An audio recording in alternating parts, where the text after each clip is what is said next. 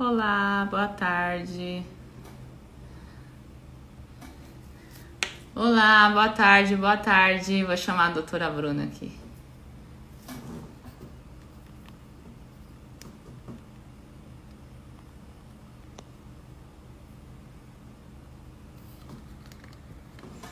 Olá, boa tarde.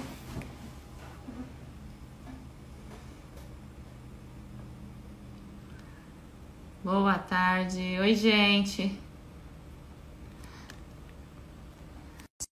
Doutora Bruna.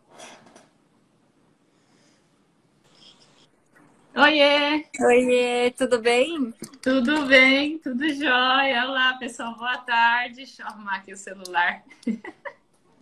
Aumentar aqui um pouquinho. Vou colocar mais para trás aqui. Das belezas da quarentena, a gente faz a live com essa luz natural, né? Porque live de noite esquece, né? É verdade, é verdade. Olá, pessoal. Tudo bom? Várias pessoas, né? Você Sim. confirmou, Aline, se, a, se a, o som tá bom, a imagem, tá todo mundo vendo a gente? Qualquer coisa dá um toque aqui se alguém estiver me ouvindo, vendo ou vendo a Aline, né? Olá. Estão ouvindo, gente? Joinha? Cadê os corações? Eu gosto dos corações. Live especial hoje com a doutora Baia. Por isso, ó, corações. Muito bem. Live especial hoje com a doutora Bruna, gastropediatra. Ouvindo bem, que bom. Ótimo. Obrigada, gente, viu? Por avisar.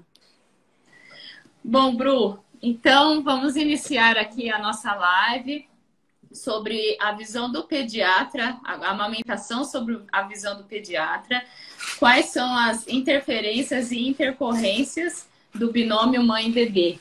Então, com a sua vivência em consultório, quais são os casos que chegam para você sobre amamentação, ou até mesmo de consultoras de amamentação que de repente entram em contato com você falando que teve alguma dificuldade no atendimento.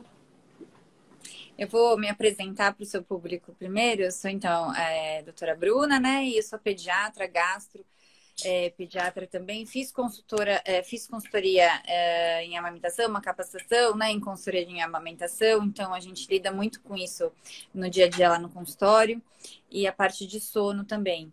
E eu acho muito legal a gente conversar sobre isso, porque às vezes tem muitas uh, consultoras de amamentação que realmente encaminham tanto pensando na pediatria quanto pensando na gastropediatria, né?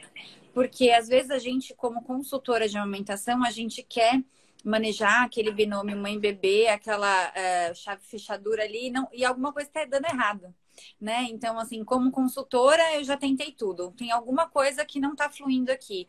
E o que pode ser isso? Então, nesse momento que o paciente é encaminhado, né? É, e aí a gente vê que existem coisas que vão além realmente, né? Então a gente tem aquela base toda da consultoria de aumentação, mas a gente sabe que coisas, por exemplo, né? Alguma é, que eu pego muito no consultório de encaminhamento, alergias, né? Então, alergias alimentares. Poxa, eu tô tentando fazer com que esse bebê mame. Por algum motivo ele só chora, não flui, a, a, o processo da amamentação não flui, é, não tá, ou não tá ganhando peso mais, a mãe tem uma boa produção de leite, é, tá tudo bem com a amamentação, então é, quando pensar em alergias alimentares, né, principalmente a PLV, alergia à proteína do leite de vaca, ou será que ele está tendo crises de cólica enquanto mama? E talvez não seja o problema daí na, nada na, na, questão toda da fisiologia da amamentação ou é, nesse cuidado, né, da parte da consultora. Então, é, é, muito legal a gente ver um outro lado, né, que eu acho que, que é isso que a gente vai agregar daí na sua capacitação e que eu acho que faz todo o diferencial. Né? Não sei se tem alguém que está assistindo a gente aqui que o bebê teve muita cólica ou refluxo e ou até mesmo alergia, né? E isso acabou influenciando na amamentação.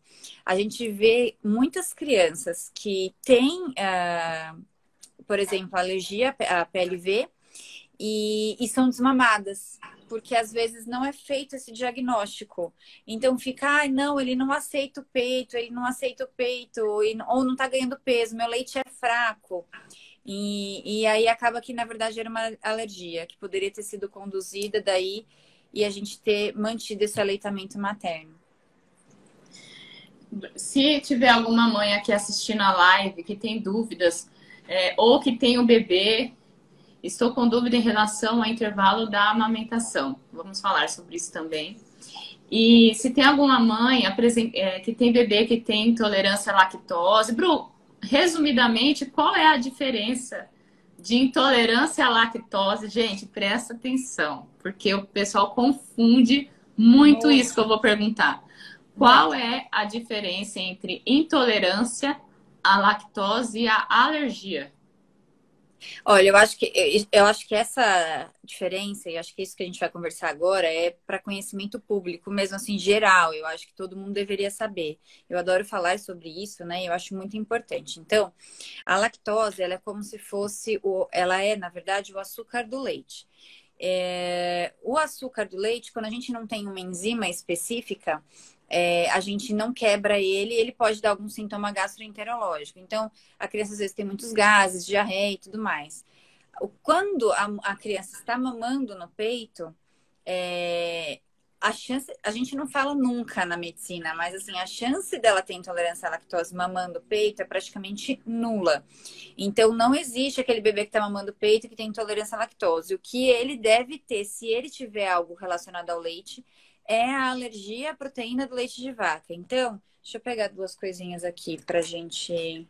Que eu acho que eu não tenho uma outra coisinha, mas enfim. É como se no leite a gente tivesse a, a proteína e o açúcar, que é a lactose. São coisas diferentes. A alergia à proteína é isso aqui, ó. Esse é o problema. Intolerância à lactose é o açúcar que é o problema.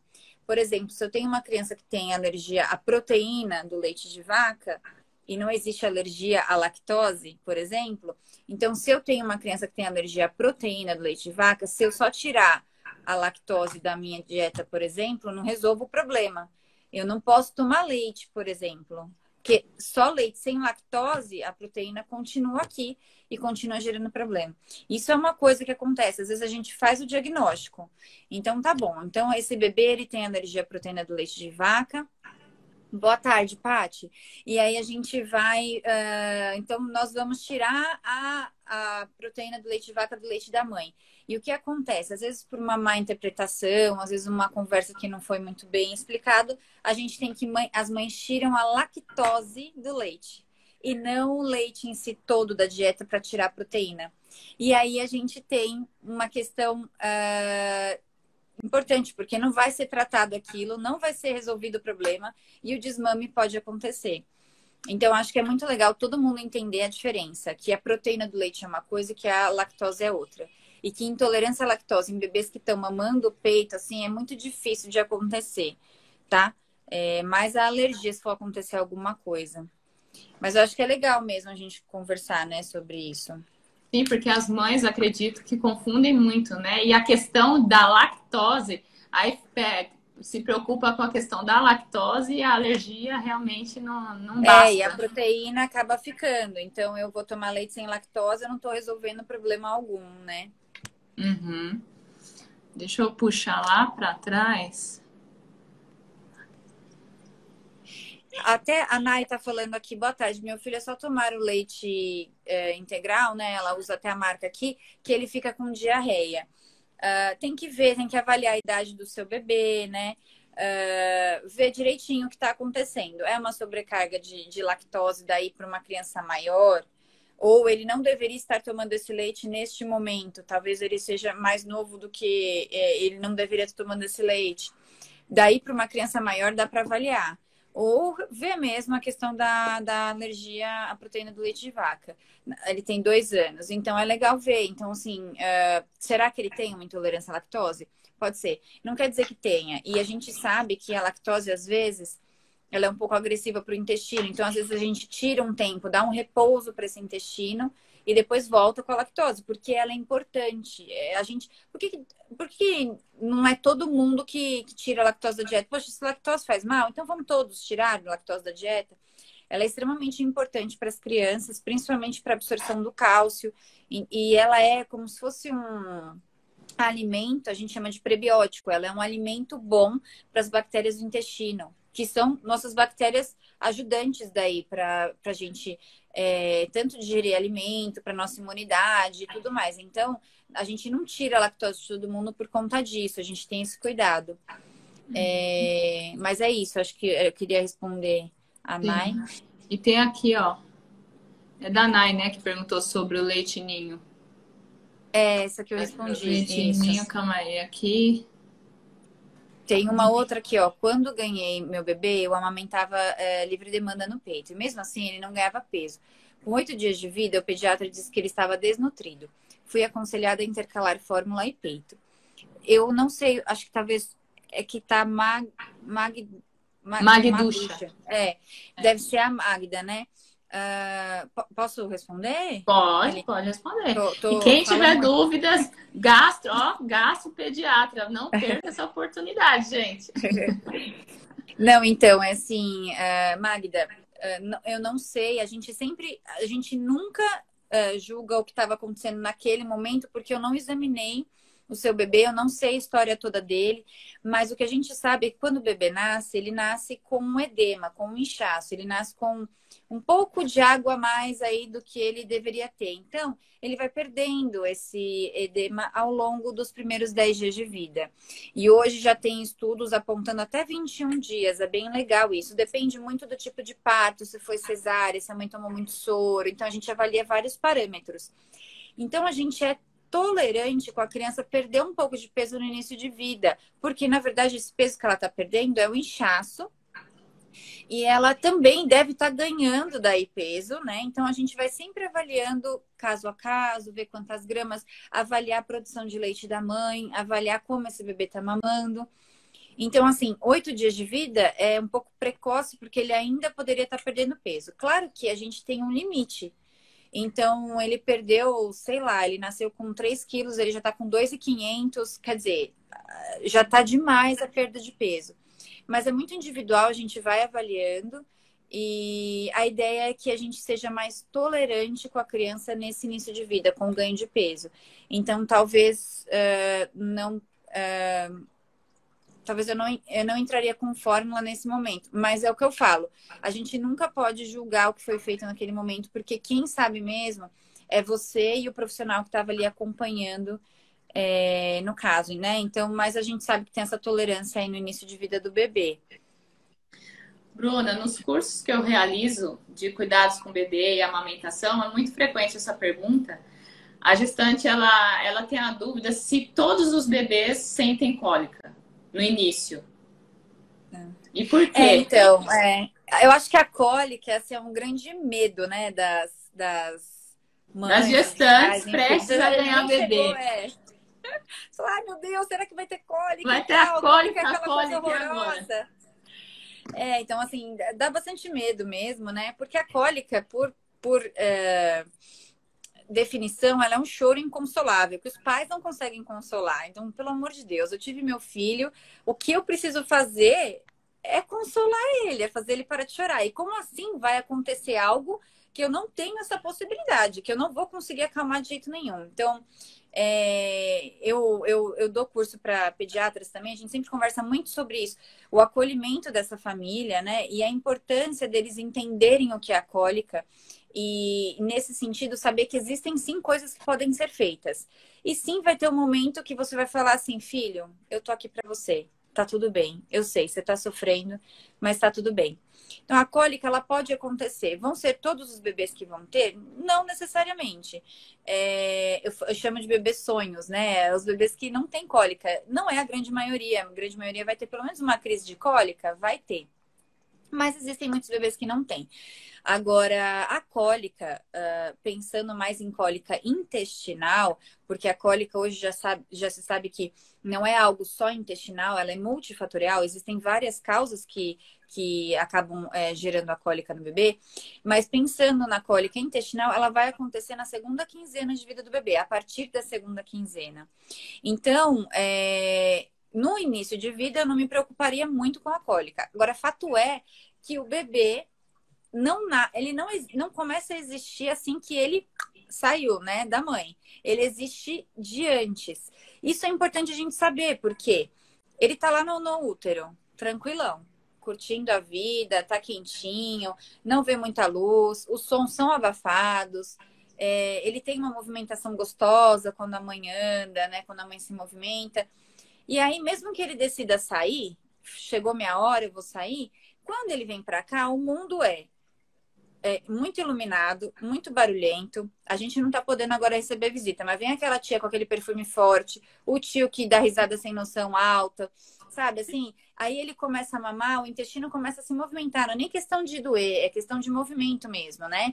Então, é, ele, ele começa a ver muita coisa estranha que ele não sabia antes. Então, o que, que ele faz? Ele chora, porque ele fala assim: Meu Deus, onde eu vim parar?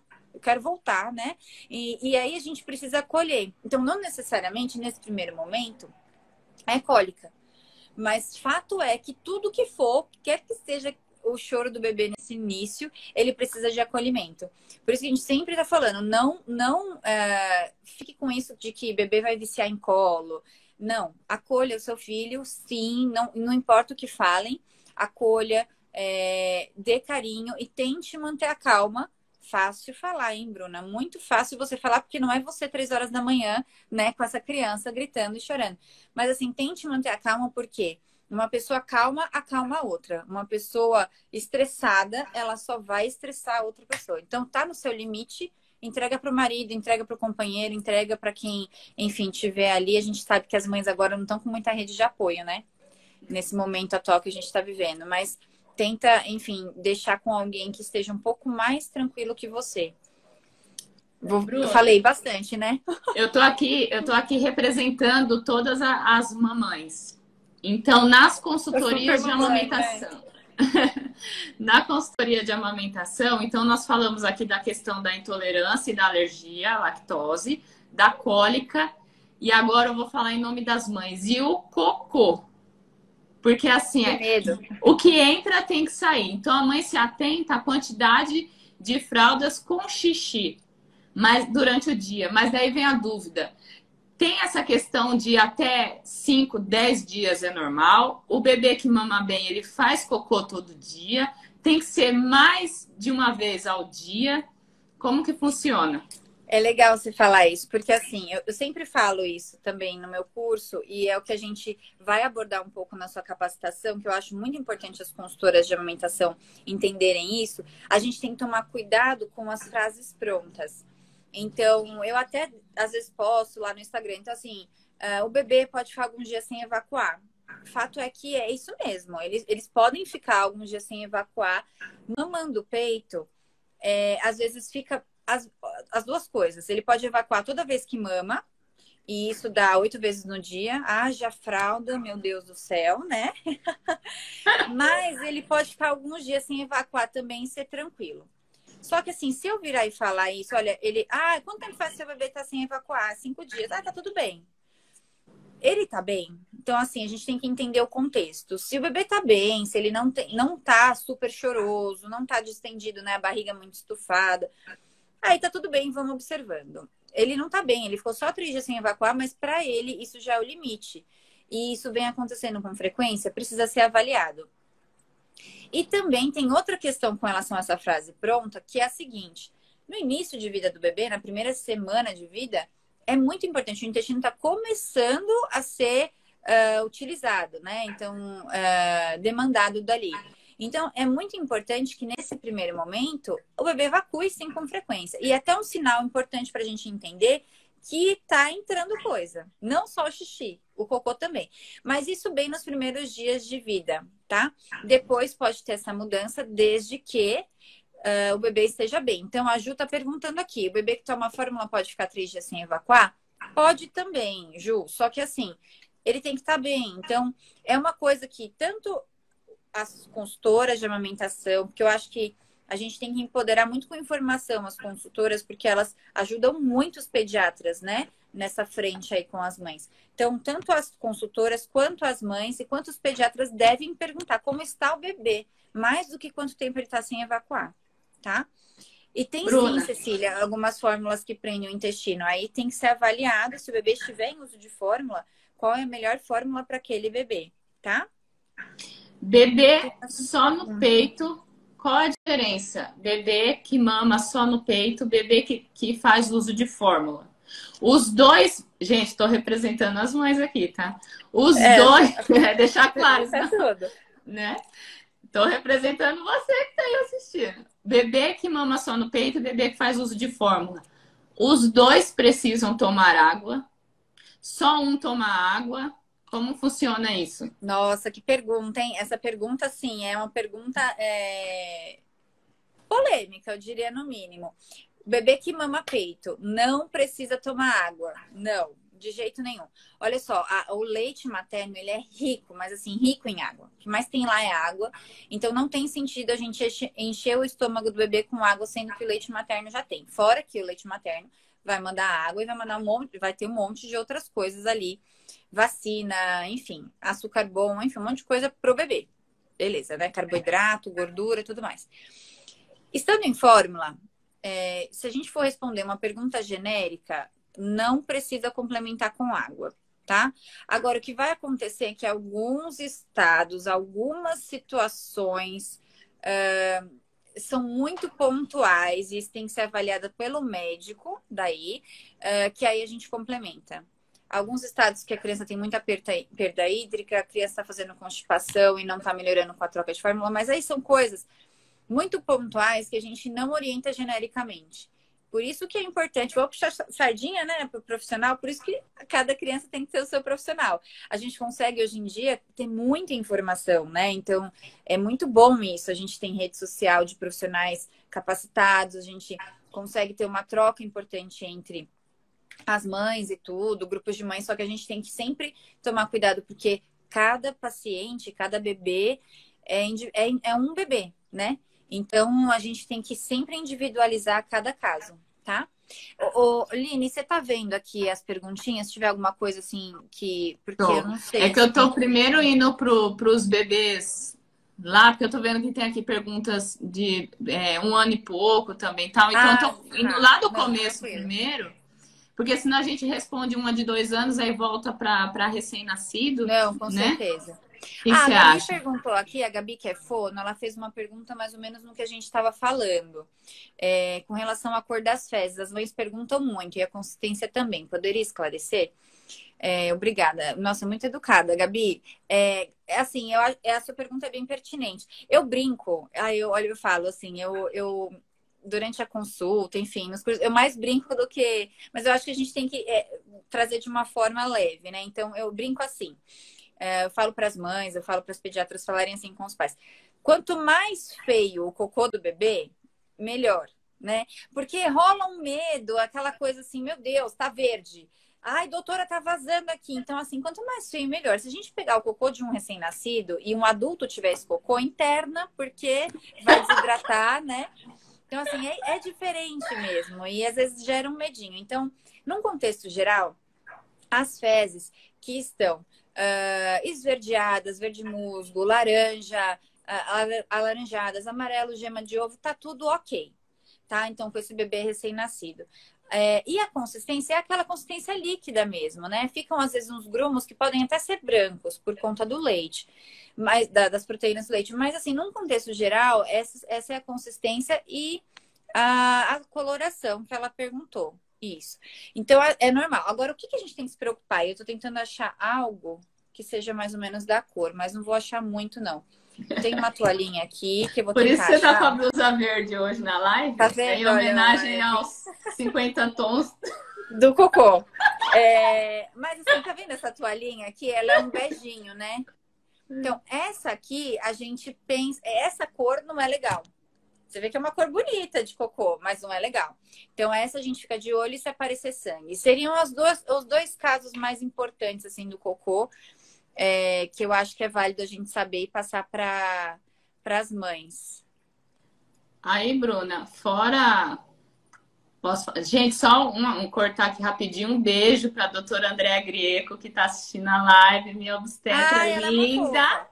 Eu Linda não conheço beijo. ela pessoalmente, mas eu acho ela uma fofa. Você vê que eu nem conheço ela pessoalmente. Um ela beijo é super também. fofa É. também, pessoalmente. Linda, linda, beijo. Bruna, consultoria de amamentação. Amamentar já não é tão fácil assim, tem todos os desafios. E a mãe fala assim, os pais, né? Estou exausta. Principalmente na mamada da madrugada. Por quê? Em pleno três horas da manhã eu dou de mamar, aí o meu marido fica 40 minutos, uma hora com o bebê no colo, aguardando ele arrotar. E aí, o bebê ele, ele mama, ele tem que ter aquele som, todo mundo quer ouvir, né? Um som de arroto. Tem a necessidade de ter esse som do arroto ou não? Então, não tem... então, é outra brincadeira que eu faço também. Você fala, Bruna, pelo amor de Deus, fala sério, mas é assim: é, imagina essa, essa mãe, né? Vamos, vamos tirar o pai até de cena. E o pai não tá podendo é, ser o companheiro nessa hora e tá só a mãe. Então a criança acorda, ela vai lá, troca, pega a criança, troca a fralda. Aí vai começar todo o processo da amamentação. Aí é um drama, né? E vai, tenta e tal, não consegue, não sei o que. Aí dá de mamar. Aí vai ter que trocar a fralda de novo, porque a criança fez cocô durante a mamada. Aí depois vai tentar fazer dormir. Aí nesse intervalo ela vai deixar 40 minutos a criança de pé para arrotar.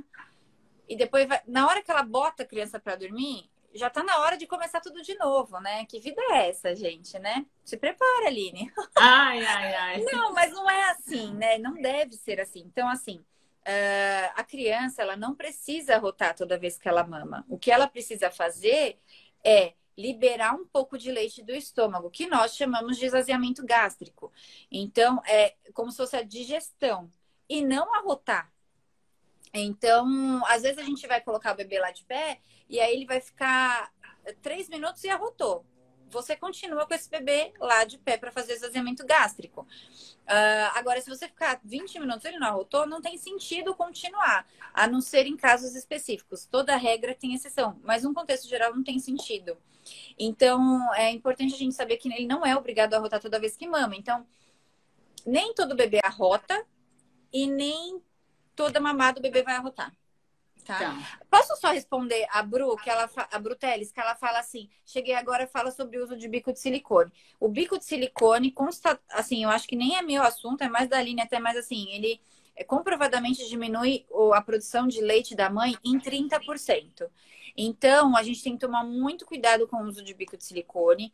Ah, ele tem que ser só. Olha, tá vendo? Ela tá preparada. Adoro Ele tem que ser usado só quando orientado, em casos muito selecionados. E se você tem uma fissura e você usa o bico para proteção ali por cima, você vai acabar fazendo uma fricção ali e vai gerar mais dor, mais desconforto e mais fissura. Então, cuidado com o bico de silicone. Deixa eu falar aqui para Bru, para Bru com- complementando. A pega do bebê precisa ser aqui, ó, na região da areola, esse disquinho aqui. E o que acontece? Esse bico é comprido, mas tem algumas mães que têm um bico mais curtinho. Ela coloca o bico de silicone, ele vem até aqui, ó. Então, no lugar do bebê fazer a pega correta aqui na areola, ele vai ficar aqui, ó, no bico. Então, por isso que tem essa questão da diminuição da produção do leite, porque no lugar de fazer a pega aqui, ele faz no bico. E o bico, ele é vendido como meu escudo, minha fortaleza. Vou colocar, não vai acontecer nada. É mito. Se você já pegou um bico de silicone na mão, ele é muito fininho. Então, o bebê, além de não fazer a pega correta, não ficar com a força aqui na areola, ele fica aqui, ó. Tum, tum, tum. Então, já aconteceu, é, consultora de amamentação, realizar laser para cicatrização, porque a hora que tirou o bico de silicone, essa ponta do bico, o bebê ficou só ali. Então, sangra, machuca. Então, por vários motivos, precisa ter uma indicação o uso do bico de silicone. Não compre dois macacões e ganhe um bico de silicone no, enxoval na hora que a gestante está comprando. Porque é assim, Bruna. Compre aí Ai, na promoção. É, compre três macacões e ganhe um bico de silicone ou já Ai, está incluso. Leve para a maternidade. Precisa da avaliação de um especialista, tá? Olha, eu vou falar uma coisa. Se eu, quando eu for fazer meu enxoval, eu vou dar bronca em todo mundo. Falar, o que, que é isso? Que absurdo. Eu imagino você fazendo seu enxoval, né? Fala, Gente, por favor. Igual agora no mercado, que eu passo dando bronca. Eu nunca dei bronca na vida nos outros, né? Mas assim, agora como a gente usa, né, o poder da, né? Você fala, ah, autoridade médica, né? Que autoridade médica? Mas eu viro no mercado e falo, cadê seu alquinho, moço? Você já passou o álcool? Porque você pegou as coisas daquele moço, você tá pegando as minhas agora? Mas eu acho que quando a gente vai fazer enxoval e sabe de tudo isso, né, a gente começa a falar, não consegue se controlar muito, né? Sim, é... sim. Olha, eu dei uma olhada aqui em algumas coisas e eu achei interessante algumas questões. Posso, posso pode, pode trazer? Pode, que eu tô aqui, ó, na cabeça a pergunta da, das avós, das mães. Ah, eu amo as avós, sabia? Nossa, de verdade, eu acho sensacional essa troca que a gente tem, assim. Sim. É... Ixi, mas aí dá uma de chata. Quem? Eu? Eu, né, falando da, do, do bico de silicone, a, a, Irina, a Irina falou assim que a gente dá uma de chata. A gente dá uma de chata mesmo. Porque a gente sabe, ó, o uso da concha, a gente sabe dos problemas, entendeu? Então a gente não quer que isso seja uma coisa vendida como algo legal, entendeu? Que eles estão te dando algo legal.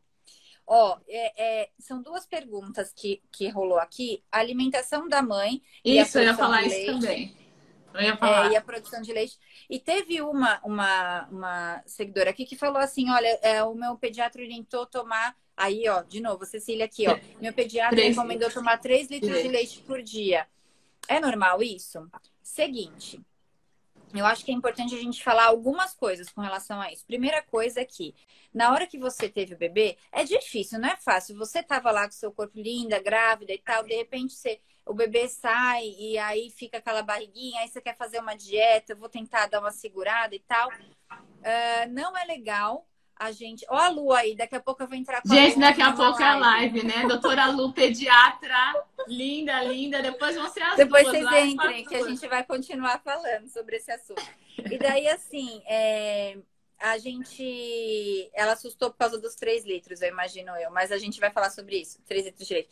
Então, assim, a gente tem que. Não é hora de fazer dieta, entendeu? Porque eu brinco que se você amamenta livre demanda às 24 horas, em 24 horas você vai gastar o que eu gasto em duas aulas de zumba seguidas, duas horas de zumba seguidas, que são em média 800 calorias. Então, é muita coisa. Então, não é hora de fazer dieta. Oi, Samuel. E aí, assim, a gente não vamos fazer dieta, então. Beleza. Nós vamos comer direitinho. A gente precisa de carboidrato, a gente precisa de fibra na dieta, mãe constipa pra caramba. É, e a gente precisa é, estar, não estar anêmica. A gente sabe comprovadamente que a anemia diminui a produção de leite. Não é que ela vai fazer com, seu, com que seu leite fique fraco. E essa história do leite fraco é engraçado também, porque ah, não, o leite, meu leite era fraco, não sustentava o meu filho, por isso eu parei de amamentar. Seu leite não devia ser fraco, porque assim, você tem que estar desnutrida num nível extremo para o seu leite comprometer. Uh, mas o que pode acontecer é que você tinha uma baixa produção de leite por falta de alguns elementos. Então, estar anêmica, você produz menos leite. Então, por isso a gente precisa estar organizadinha, com os exames bons, passar lá na Andréia, né? Fazer todos os exames, né? Isso. Aí faz os exames, suplementa, né? De, de Meu tá ok. Tudo ok. Pedido ok. Ótimo. E aí a gente tem que estar tá realmente uh, bem suplementada e, e, com os exames em dia. A partir daí a gente come direitinho e a nossa produção se mantém boa. Então é importante sim ter uma boa alimentação. É importante a gente tomar líquido? Sim, é importante a gente tomar líquido. Por quê? Qualquer líquido. Falo, Suco, então, água, eu sempre falo, eu, Bruna, leite. hoje, no amamento, não tenho filhos, eu preciso tomar 2 litros e 300, vai, de água por dia. Eu. Agora, se eu amamentasse e eu produzisse mais um litro de leite por dia, uai, quanto que eu tenho que, que ter? Então, assim, eu preciso sim tomar bastante líquidos por dia. Líquido por dia. Precisa ser 4 litros de água que sai pelas orelhas, que eu não aguento mais tomar? Não, mas eu preciso tomar bastante líquido, que seja 3 litros de líquido. Aí tá bom. Líquidos podem ser, pode ser água, chá. Olha a Ana aí. Oi, Ana. Água, chá, é, pode ser suco natural, tem uns chás bacanas, assim, para aumentar a produção de leite. Isso tudo é ótimo. Agora, uh, o leite em si, leite integral, ele tem muita gordura. Só que não é uma gordura muito favorável. Então, se você toma 3 litros de leite por dia, primeiro que a quantidade de água ali uh, livre é menor, não é isso? E uh, a gente sabe que a gordura desse leite vai deixar, deixar o teu leite muito gorduroso, mas não é uma gordura boa. E isso pode gerar, sim, mais desconforto no bebê. Veja, eu não estou falando que leite causa cólica no bebê, porque se o bebê não tem alergia, ele não vai causar cólica. Só que ele vai causar é, um desconforto se for em excesso. Então, tome sim leite se seu bebê não tem. Você precisa de cálcio, tome leite se seu bebê não tem alergia, mas não tome 3 litros de leite. Se tomar um litro já tá demais por dia, né? Uhum. Então, toma bastante água, toma chá calmante, um, um chazinho de camomila. Camomila é ótimo. Ficar, é, ficar relaxada. Falei pra caramba, né, Aline? Mas só pra... Imagina, vamos que vamos. Estão gostando? Se estão gostando, eu quero os coraçõezinhos aqui para sinalizar. A Thalita tá bem apreensiva, Bruna. Ela, por gentileza, é, qual o intervalo da mamada de um bebê de 13 dias? É que ele é super calmo e só dorme. Não precisa ficar acordando para mamar? É, então, aí... Dúvida bem comum, dias. né? Preciso ficar acordando é. para mamar? Então, é assim, ó, 13 dias, né? 13 Olha os corações aí, Bruno. Ah... então, ó, 13 dias é o que a gente falou uh, agora há pouco. Ele tá começando, né, a mostrar o ganho de peso dele, porque até então ele estava perdendo o excesso de, uh, de edema, né, de inchaço. Então, é uma fase que a gente precisa conhecer esse bebê. Eu sempre falo que o pediatra, ele não pode falar assim, ele viu uma vez o bebê, e aí ele fala: ah, não, esse bebê ganha bem peso, segue aí a vida normalmente, pode deixar ele cinco horas sem mamar. Se ele viu uma única vez, é arriscado. Então, o bebê ele tem alguns sinais aí que demonstra pra gente que ele pode ter mais risco de hipoglicemia, que é baixar o açúcar no sangue. E um bebê de 13 dias, ele tem uma capacidade gástrica, um estômago ah, relativamente pequeno. Ele enche rápido, ele esvazia rápido. Então ele mama com mais frequência mesmo, tá? É, não vai ser, não vai ficar horas e horas sem mamar. Agora, um bebezinho que vai pro, pro peito da mãe, vamos pensar, tá? Um bebê de 13 dias que ainda tá entendendo o que tá acontecendo, ele tá no colo da pessoa com que ele mais confia, com o cheiro que ele reconhece, enchendo o estômago dele, quente, o que, que ele vai fazer? Aí a gente, no domingo, depois da feijoada, se Deus quiser, quando terminar tudo isso, depois da feijoada na casa da avó, né? Então a gente vai pro sofá e dorme um monte. Então ele vai dormir no peito. É até natural que isso aconteça. Mas aí a gente vai ter que acordá-lo. Então, assim, ele dormiu porque já acabou a mamada? Perfeito. Ele dormiu porque ele é, dormiu por conta dessas situações que eu falei, então ele ainda tem que mamar? Então a gente acorda. Aí eu falo, é sessão tortura do bebê, mas é uma tortura boa. A gente precisa entender que o bebê no peito tem que mamar. Se ele não mama, se ele dorme, o que que acontece? A produção de leite da mãe cai, né, Aline? Então, assim, a gente não tem a, retirada do fator de, de, inibição de lactação do, do peito, a produção de leite cai. Ele. As pessoas assim, a gente é sério, eu faço piada com tudo que eu falo com absolutamente tudo. Mas é porque assim, a gente é uma maneira da gente criar assim, então, e a mãe lembrar. Então ela vai lembrar do domingo comendo feijoada e ficando empachadinha depois, porque é como eles ficam, né? E aí, então, uh, a gente não pode deixar o bebê efetivamente dormir no peito. Dormir, adormecer, ele vai. A gente vai lá e vamos acordar.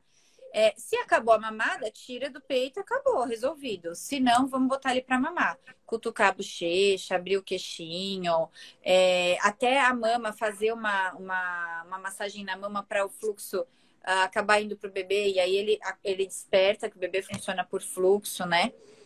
Ô, Bruna, então... foi legal que você falou aí da questão de mamar e dormir, porque é uma grande dúvida que eu falei assim, ah, vamos brincar com a questão das orientações antigamente e hoje, né? Uhum. Bebê acabou de mamar, eu vou deitar ele de barriga para cima ou vou deitar de lado? Porque tem gente que fala, ganhei bebê. Ah, a orientação que passaram na maternidade é deixar de barriga para cima. Mas a minha família inteira fala que é para deitar de lado. E agora, é para deitar de lado ou é para deitar de barriga para cima? Ah, eu queria muito que as pessoas depois me falassem se eu vou convencer, porque isso é uma, é uma crença, é, sei lá, genérica, né? Todo mundo quer colocar o bebê de barriguinha pro, la, pro lado, mesmo às vezes sabendo que o importante era, era mais seguro colocar viradinho para cima. E é uma brincadeira, não é uma brincadeira, mas é uma, uma coisa que eu falo também um pouquinho é, da importância. Então, assim, se a criança, é, se a gente colocar a criança de barriguinha de lado, o que, que acontece? de barriguinha para cima primeiro, é que não tem nenhum bebezinho aqui. Se você coloca ele de barriguinha para cima, só que se você coloca a cabecinha mais elevada, então a criança vai regurgitar ótimo. Se a cabecinha tá mais elevada, deitadinha assim, são os bebês maravilhosos esses de amamentação, né?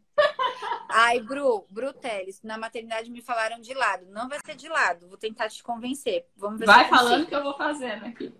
Essa posição que você tá é a posição que o bebê deveria dormir. Então, barriguinha para cima, eleva ele um pouquinho, tá bom? E aí, se ele regurgitar, que é o grande medo, né? Regurgitou, ele concorda que vai descer? Tá? Vai descer. E aí, uh, o reflexo de tosse ele tem. A mãe no puerpério, ela dorme com o olho aberto e o outro fechado, que é fisiológico dela. Ela dorme meio que em sinal, em, assim, em alerta. Ele tossiu, ela acordou, tá tudo certo. Isso, o bebê deitadinho, de barriguinha para cima. Tá bom. Agora, se eu virar ele de lado, porque eu tô mais confiante que vai regurgitar e vai descer, Perfeito, Aline. Ele tá assim. Só que se ele tiver assim, e aí a gente tá deitado, certo? E ele vira um pouquinho só para cá, e por acaso o narizinho dele uh, é comprimido pelo, pelo uh, colchão. Ou você colocou alguma coisa ali que não pode, mas colocam às vezes, né, uma cobertinha tal e qual. Esse reflexo de virar, tipo, tô me sufocando, vou virar, ele não tem. E aí. Ele, ele vai sufoca. ficar assim. Aí ele sufoca. Então, a gente sabe que é a posição virada para cima.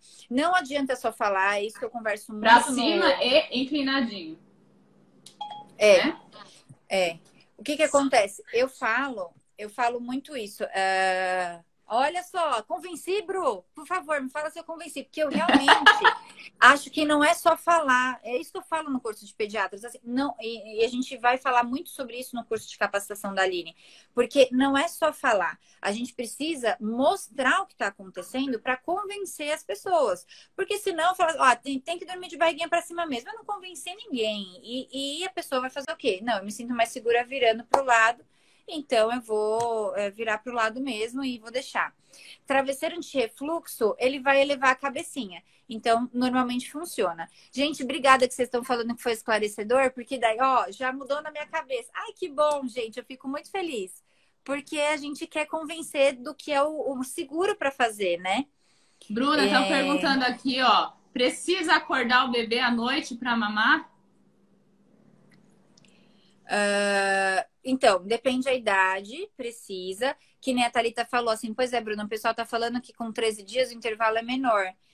Então, é que assim, eu não vou te falar um intervalo certo, não existe. Eu te falar assim, ó, é de uma em uma hora, é de duas em duas horas. Não dá para te falar com 13 dias porque é individual de cada bebê, depende do seu fluxo, a sua produção, como esse bebê suga, o tamanho da mandíbula do bebê, é tudo, qual é a capacidade efetiva dele. Então, assim, tudo isso são variáveis que eu não vou conseguir te falar, Thalita, que você tem que dar de mamar de tanto em tanto tempo. Mas é, a gente sabe que no primeiro mês ou nas primeiras duas semanas muda muito o estômago do bebê. O quanto que ele aceita, a capacidade dele que a gente fala, né? Então, a tendência é que com três dias ainda seja menor. E a gente vai acordar o bebê para mamar de noite até que o pediatra fale, tá bom, não precisa mais acordar. E isso é variável. Eu, eu tive um, um bebê uma vez que ela, ela, ganhou peso na maternidade. Não, incrível, Aline, você não tá entendendo. Aconteceu só com ela. No segundo dia de vida, ela começou a ganhar peso. A gente tá falando aqui que elas, eles perdem, né? Uhum. E ela ganhava. Então, assim, ela passou comigo mais uma, duas vezes ali naquele início, tipo, 15 dias de vida. Eu já liberei, olha, tá dormindo 5 horas, segue a vida, durma 5 horas, sejam felizes, papai e mamãe, porque vocês têm algo aí que é uma raridade. Mas, assim, é muito pontual de cada bebê. Então, é interessante você conversar com a sua pediatra para a gente entender como é que tá o ganho de peso, como é que tá a sua amamentação, tá bom? Bruna, a Cecília perguntou se não acordar o bebê à noite, se dá hipotermia. Será que é hipotermia que ela quis dizer? Hipoglicemia deve ser, que é, é quando cai Hipotermia é a temperatura, tá? Isso. Hipotermia. Agora, hipoglicemia é a glicose, o açúcar. Vai, Bruno. E aí é isso que a gente falou, assim, tem alguns casos que tem mais risco mesmo de ter hipoglicemia. Uh, e a gente vai avaliar, mas tem, tem bebês que não tem risco, que estão mamando bem, estão ganhando peso, segue, daí não precisa acordar. Não são todos os bebês que vai precisar acordar. Agora, se mamou no meio da mamada, se dormiu no meio da mamada, tem que acordar, fato, tá? Tem que acordar. Vou dar uma dica aqui rapidinho, na hora que for amamentar, tem a questão, eu lembrei aqui porque tá com o macacão aqui, ó, a questão do reflexo de busca. Então, um, a roupa do bebê, simplesmente a roupa aqui, ó, pode atrapalhar a amamentação. Por quê? Você vai posicionar no peito e a gola do macacão levanta aqui, ó. Aí o bebê ele vai ficar procurando na gola do macacão. Então, você abre ou deixa só de bora que fica mais espertinho, ou você abre e vira a gola. É uma, é uma dica simples, mas que faz toda a diferença. Vira para dentro porque daí não vai ficar encostando. Isso, inclusive, na hora de dormir. Se o bebê tem muito babado aqui, ele fica. Ele fica buscando, né, Bru? Então, ou eu, eu, aqui. Eu tenho um negócio com esse reflexo de, de busca que eu falo assim, Deus, por quê? Porque me parece que ele veio só para atrapalhar. Eu não acho que ele facilita, sabe, na amamentação. E, e aí essa questão assim é muito importante. Às vezes até a mãozinha assim, ele vai, ele tá lá tentando é, colocando a mão assim, né? É, a mãe tá tentando colocar no peito, a mão parou aqui, pronto, aí ele já vai atrás. Então, o bico, enfim. Então, eu particularmente não gosto desse reflexo, mas é real, ele está presente e com certeza a gente tem que ficar de olho. E é uma coisa que às vezes as pessoas assustam, que falam assim, ele tá sempre com fome, quer ver? Ó, vou colocar a mão aqui, ele tá buscando o meu, meu dedo, né, o peito. Não, ele não tá com fome, isso é um reflexo primitivo dele. Ele nem sabe que ele tá fazendo isso, ele é, é meio que assim, que, que é reflexo primitivo? Ele nasceu. Se ele nascesse, tivesse ali e ficasse largadinho, o que, que ele tem que fazer para sobreviver? Mamar. Então, ele precisa qualquer coisa que encostar, ele vai ter que ir atrás do peito. Então é reflexo primitivo mesmo, que vai sumindo nos primeiros três dias. Mas achei sucesso essa sua dica, e é isso mesmo, não, não dá para ficar com nada aqui muito próximo, que ele vai atrapalhar na amamentação. Uhum. É... Ah, tem umas coisinhas. São tantas aqui, perguntas que eu fico. É. Ô, Bruna, quando o bebê chora de cólica, cólica, você tem alguma uhum. dica como que ele pode se comportar? Então, é como que, que eu sei que ele tá chorando de cólica? É, teve uma, per... uma pergunta aqui depois de mamar, que ele fica se contorcendo e tal. O contorcer pode ser, é porque a gente conversou aqui um pouquinho antes, que cólica pode ser um monte de coisa, né? Inclusive, nossa, a gente vai para 50 minutos de live, hein? É. Daqui a pouco o Instagram. E você viu que agora ela vamos... finaliza sem aparecer o cronômetro, né? Mas, gente, muito obrigada. A live ó, é. voou. Vai ficar é, salvo por 24 horas, né, Bru? Que delícia, é. que delícia. É. Vamos, vamos, vamos. Gente, se vocês quiserem, a gente vai. Pode chamar para migrar depois para outra live? Pode, pode sim, pode sim. 15 para 6, eu vou começar uma live com a doutora Lu, lá no Instagram dela, mas aí vai do meu também. E a gente vai falar sobre cólica e refluxo também. É, ah, gente, obrigada, viu? Olha, o pessoal falando que tava muito bom, uma delícia, obrigada. Eu. eu a gente estava falando. Ixi, eu tô ficando velho, às vezes eu esqueço. Da cólica contorcer depois que mamou. Aí eu perguntei ah, como é. que ele ah, se é, comporta. É, isso, uma seguidora aqui perguntou. Então, assim, é, pode ser cólica mesmo, porque a cólica, às vezes, ela pode ser logo depois de, de mamar, pode ter esse reflexo e dar. Mas, às vezes, a gente conversou que a cólica, ela, às vezes, não é intestinal. Então, às vezes, não vai ter essa contorção, sabe, ficar contorcendo. A, a carinha fica, era um choro intenso mesmo. Isso pode ser considerado cólica. E aí, ô oh, Marcinho, ó, oh, tudo bem? Ah, gente, a gente vai encontrando, gente. Eu vou tentando falar com todo mundo que eu vejo aqui. Bruna, deixa eu só Querida. avisar quem tá aqui participando dessa live, que veio através da doutora Bruna. Eu sou a Aline Fernandes, enfermeira obstetra da Home Baby Assessoria. Verdade. Se, né? Porque tem os seus é. seguidores também. Sempre é. coloco no meu feed vídeos de conteúdo que as mães mandam por direct e eu respondo através de vídeo. Então, o feed está cheio de vídeos com pega correta, massagem das mamas. Teve uma mãe, Cecília Bruna, que falou que eu vi um vídeo meu sobre desengasgo. E o bebê dela engasgou, estava dormindo, engasgou. E graças ao vídeo que eu fiz, Ela tá Nossa, até aqui que na live. legal. Ah, Cecília. Olha que legal, gente. Cecília. Nossa, ó, ela falou até né? aqui, ó, maravilhosa, salvou meu bebê. Então, assim, ó, tem vídeos respondendo as dúvidas das mães e sempre Legal. live com profissionais maravilhosos, como a doutora Bruna, pediatra, Ah, né, linda. E depois vai para live com a doutora Lutrofino também, que é outra pediatra maravilhosa também. A Sim. Bruna, ela tem curso é, profissionalizante, né? é, curso para pediatras, né, Bruna? isso. Bruna? É, pediatras e profissionais da área da saúde que lidam com cuidado materno infantil, falando muito sobre essa parte mesmo, né? Da puericultura, esses cuidados, assim, é, a mais mesmo, como conversar com as mães e tudo, né? Trazer essa parte de acolhimento. Sim. E só para porque vai que acaba a live, só para falar. No final do mês de abril, no- eu, no caso da Home Baby Assessoria, estou com o curso de consultoria de aleitamento materno para profissionais. E a doutora Bruna Linda é uma das amei. professoras do nosso curso de capacitação. Por quê? Tem muitas mães aqui participando da live, mas tem profissionais também, né, Bruna? Sim, Então, nós falamos o aleitamento materno não pertence. É, fala assim, ah, pertence a quem? Pertence a todos. E principalmente ao binômio mãe e bebê, que precisa ser avaliado É. de forma individual. Os, quem são os protagonistas? A mãe e o bebê. Ponto. Tá? Só que a Sim. amamentação envolve vários fatores.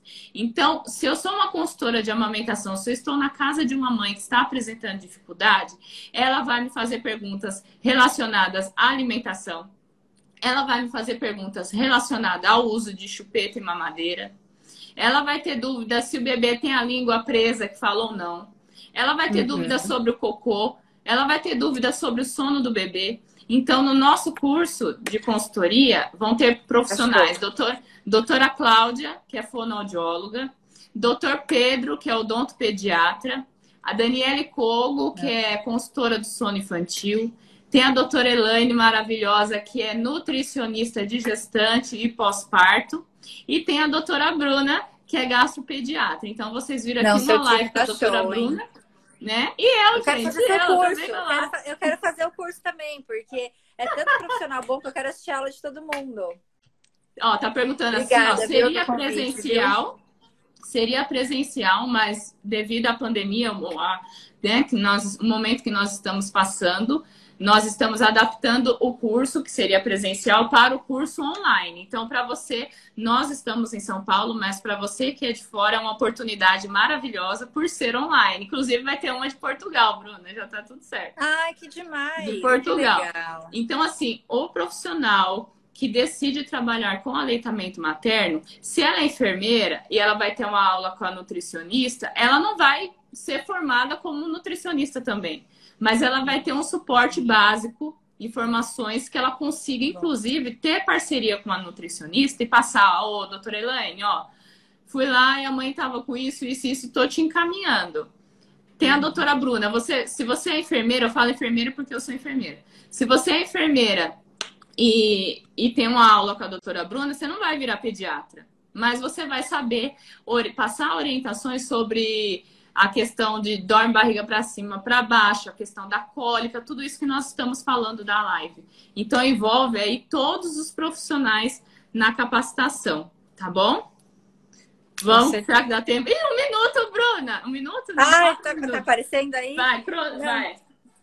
Não, obrigada do convite, viu? Fiquei muito honrada de fazer parte dessa equipe, porque tá sensacional mesmo. Nossa, doutor Pedro, enfim, todos, né? Todo mundo. Mas eh, a cólica pode ser realmente, então, isso, essa contor... ficar esse contorce e tal, ou pode ser só o choro que nada calma. Lembre que mesmo no choro que nada calma, existe sim coisas para fazer, que é o acolhimento. Que é pegar e falar, filho, tá tudo bem, eu tô aqui com você. Samuel, tá tudo bem, tô aqui com você. Gente, que eu Assim, estou é. grávida há 19 semanas. Sexta-feira eu faço 20 Ah. semanas já. Meu Deus do céu, nossa, passou rápido, né? Uou! E, então, e aí é realmente acolher e saber que tem data para terminar, né? A cólica tem data para terminar. Tem muita coisa para falar, mas não vai dar para falar ainda. Não dá 30 tempo, essa live, voou, voou. Foi ótimo. Gente, um beijo. Obrigada a todo mundo que participou, com pergunta, que mandou aqui vários recadinhos fofos, tá? É Bruna, isso. depois eu vou pegar as perguntas. Foram muitas perguntas. Não deu para responder todas. Qualquer coisa eu, eu mando para você a pergunta. A gente grava um vídeo, coloca nos stories. Com certeza. Enfim. E quem tiver Com dúvidas certeza. sobre o curso, é só mandar por direct que nós entraremos em contato para passar maiores informações, tá bom? Tá Bruna, o que mais? Diga. Acho que é isso mesmo. Um beijo para todo mundo. E agora vamos preparar, porque daqui a pouco eu tenho que entrar de novo. Ai, meu Deus. E aí, se, então, assim, algumas dúvidas, corre lá. Vai ser no seu Insta ou no da doutora Pode me Lu? perguntar. É que eu vou entrar com ela. Vai ser no dela que ela me chamou, mas eu vou entrar com ela. Mas pode mandar também para mim lá no direct. Fiquem à vontade, tá bom? A gente vai respondendo conforme der. Tá bom, gente? A Bruna já tá acelerada. Vai cair o cabelo aí, olha. Deu um Mas puxão não cair, não ia cair, eu não sei, porque é, não cai com uma hora. Por isso que eu tô Então, isso, ó, tá pra cair, mas vamos lá. Ó, gente, se cair, ó. Ah. Grande beijo para todo mundo. Eu queria estar aqui com a minha concha, mas assim, também vou abrir live, explorar esporadicamente. Mostro para vocês bico de silicone, concha, o tamanho do estômago, eu tenho tudo isso eu só não gastei tempo de ir lá buscar e trazer, porque senão, se essa live já foi voando, imagina se eu vou buscar lá os materiais, né? É, não, passou Mas muito rápido. Né, vou, Bru, que delícia, Com que delícia. Mas deixa salvo aí, que eu acho que o pessoal depois aproveita também. Sim, vai. vou deixar salvo por 24 horas lá na, nos stories, tá bom? Perfeito. Tá bom, Bruna, obrigada, já... Ah, eu que agradeço por ter aceitado o convite. E teve gente assim, ó, que, falando que precisa ter mais lives. Vamos, ah, vamos fazer, mais para frente, né? Se, voou, se foi tão rápido assim, é sinal que foi ótima, né? É, foi boa mesmo. Tá, tá ótimo. Um beijo para todo mundo. Grande e... beijo, gente. Precisando de alguma coisa, é só avisar. Estou ansiosa para essa capacitação, vai ficar muito, muito show. Tá, já tá, né? Além de ser professora, ela ainda quer participar do curso, olha lá, hein? Acho é. que vai, vai, ser bom, hein? Vai ser bom. De todo mundo, prestigiar todo mundo, porque tá demais. Equipe nota 10. Então é isso, gente. Vou encerrar aqui, porque já vai cair mesmo. Um minutinho para acabar. E continuando lá a live. Eu esqueci, no seu ou no da Lu, doutora Lu? Pode entrar pelo meu, porque vai aparecer no meu depois. Porque como, como fica aqui, aparece, né, nos dois. Mas é a doutora Lu, é que ela mudou o nome dela agora. E eu não. É, acho que é Lu Santos Trofino. Que ela Lu mudou Santos o nome. Trofino. É. Ó, aí lá desejando Feliz Páscoa. Gente, Feliz Páscoa para todo mundo, né? Ah, verdade, né? Tá tão confuso, né? Páscoa na quarentena. Ai, gente. Mas vai ficar a Ana, bem. muito gratificante é isso. Estamos aqui para ajudar a esclarecer as dúvidas de todas as mamães, profissionais também. Ajudou muito, né, Bruna? Inclusive os profissionais que trabalham com a amamentação. Ah, espero que tenha ajudado, né? Sim, sim, sim. Então é isso, tá bom? Beijo, Bru. Se prepara aí para a próxima obrigada, viu? Obrigada, beijão. Tchau, Beijo. tchau. Tchau, tchau. Ai, tem uma pergunta, eu vou ter que encerrar, Joana. Tá bom? Manda lá no pergunta direct lá. pra mim ou pra Aline. Tá bom? Beijo, gente. Beijo.